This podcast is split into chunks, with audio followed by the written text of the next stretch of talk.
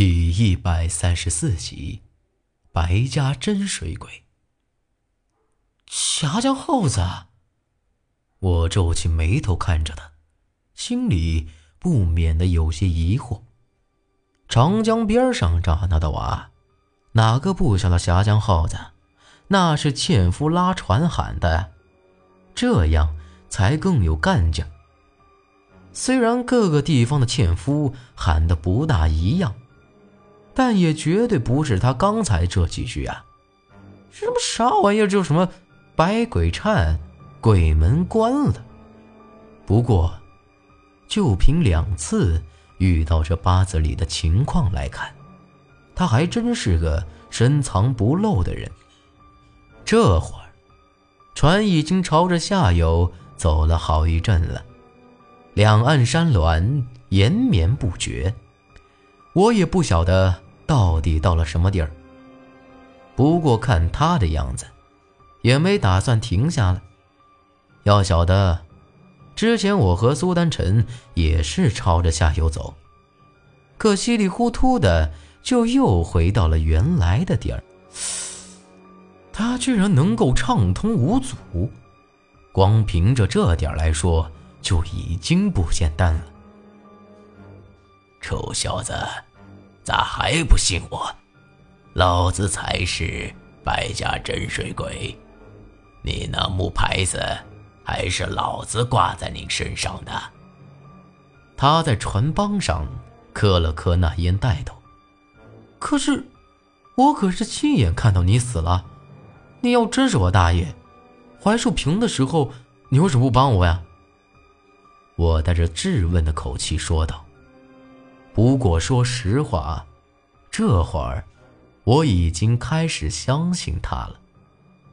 虽然他的出现很诡异，但无论是在槐树坪还是今儿个，他都从来没有害过我，反而是一直在帮着我。而且那刻着盒子的牌子，还有这十八罗汉镇鬼的法子，也只有白家人才会晓得了。他看了看天上，又看了看四周，点了点头。嗯，这地儿还不错。说完这话，他将那烟袋收好，抄起那竹篙，在水里头撑了几下，这船就朝着岸边的方向去了。但那并不是渡口，只是一个。稍微平坦一点的山坳，一看就晓得没人在那儿靠岸。愣着干什么？上去！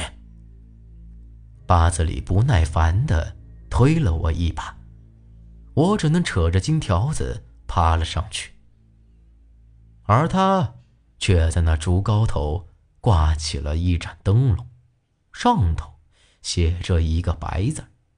又将这竹篙插在了船头上，扯着一个拴船的绳子爬了上来，一头系在了一棵手臂粗的歪脖子树上。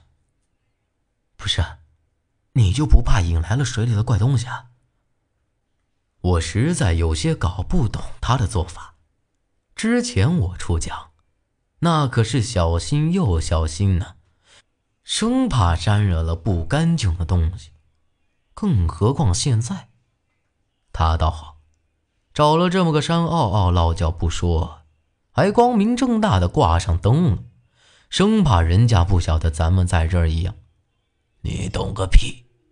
咱这白家灯笼一挂，啥邪祟都得避让三分。只保他好人睡着，天亮了，还得回那临江镇呢。他边说，边拿下背上的包袱，从里头拿了个馍馍，丢到我手里，自己也啃了起来。我这才察觉到，自个儿已经饿得前胸贴后背了。这么个破灯笼，就这么厉害？我也顾不得这许多了，啃了几大口，又问起了关于他的事儿。这回，他才总算是说到了正题上。别的，那苏七木都和你说的差不多了，我就懒得跟你废话了。当年你一出生就是死婴，你爷爷说你是鬼头转世，得用青铜棺封死了下葬。后来你被老四弄成了那样，你爹只能去找韩半仙，四门都差点被灭门。为了保全你啊，我才自己弄成了这副德行。借用了八字里这么个名，除了你爹，没人晓得我就是白家老大。他这话说的已经简单的不能再简单了。不过，虽然只是这么简单的几句话，我也能想象得到当时的情况。在我一再的追问下，他这才心不甘情不愿的。说起了一些当年的事儿，这七七八八的疑问，我也总算是搞清楚了他的事儿。这白大爷打小性格就怪，除了我爹，剩余这三兄弟，他谁都不愿意搭理。我爷爷说他是做水鬼的好料子，就将这行将之术交给了他，后来就自个儿走了。再没回过那槐树坪，在这长江上做起了水鬼的行当，也没再用白远忠这名儿了。后来出了事儿，他这才回去。他自然晓得当年的事儿不简单呢。恰好在那大雾里头遇到了已经死掉的八子里，他心一横，就把自个儿。弄成了和八子里一样的德行，这才进了槐树坪。这也是为啥子他刚才会说八子里这个名儿是他借来的了。至于我，是死是活，他也不晓得。要早晓得我还活着，他就会来找我了。在槐树坪，他也没说出身份来。一来呢。是不想让我掺和进来，二来，也是怕被人发现了他的身份。但没想到的是，我早已经卷了进来了。后来只能搞了一些小手段炸死了，暗中保护我。但她婆姨，也就是我的大婆婆，那是真的死了。再后来，有苏金木和咱们一起出江。他也就一直在后头跟着，但始终没有露面，就是想看看背后到底是啥人在搞鬼。至于何神木，还有我这出生后的一股子黑气，他也搞不懂，只晓得当年我爷爷说过，我是鬼头转世。让我更没想到的是。那凌云的女人，他居然都没听过。你自己砍的呀？我突然间对他有了一股子莫名其妙的敬佩和亲切感。他只白了我一眼，继续说道：“我一直在槐树坪，就是要看看老四到底要做什么。”也是为了免得那里斗的人出去害人，但没有想到你却闯了进来，我就晓得出了大事了。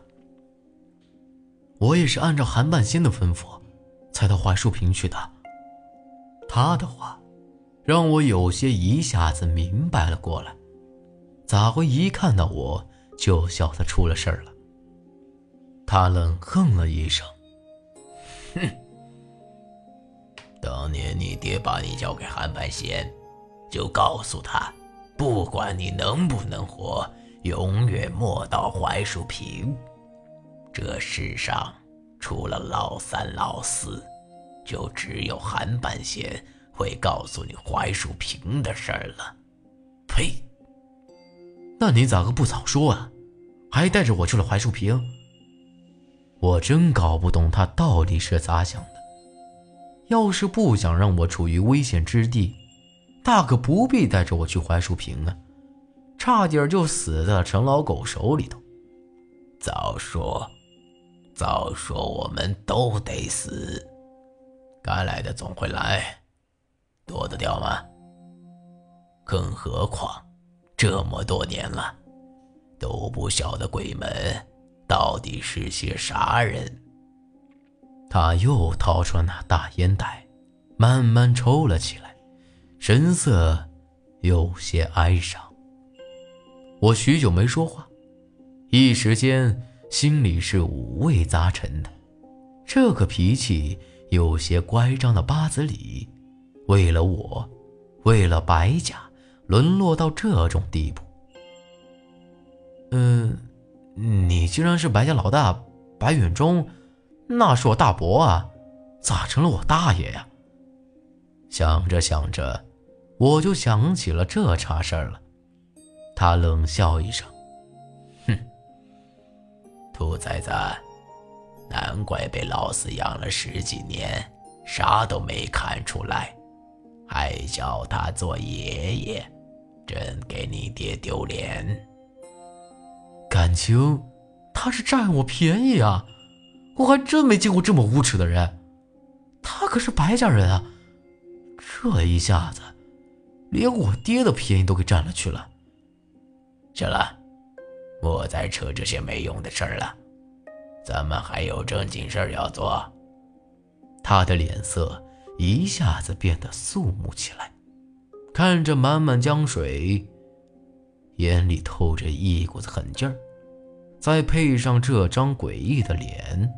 更给人一种不怒自威的感觉，而这么一来一去的，也差不多快到天亮的时候了。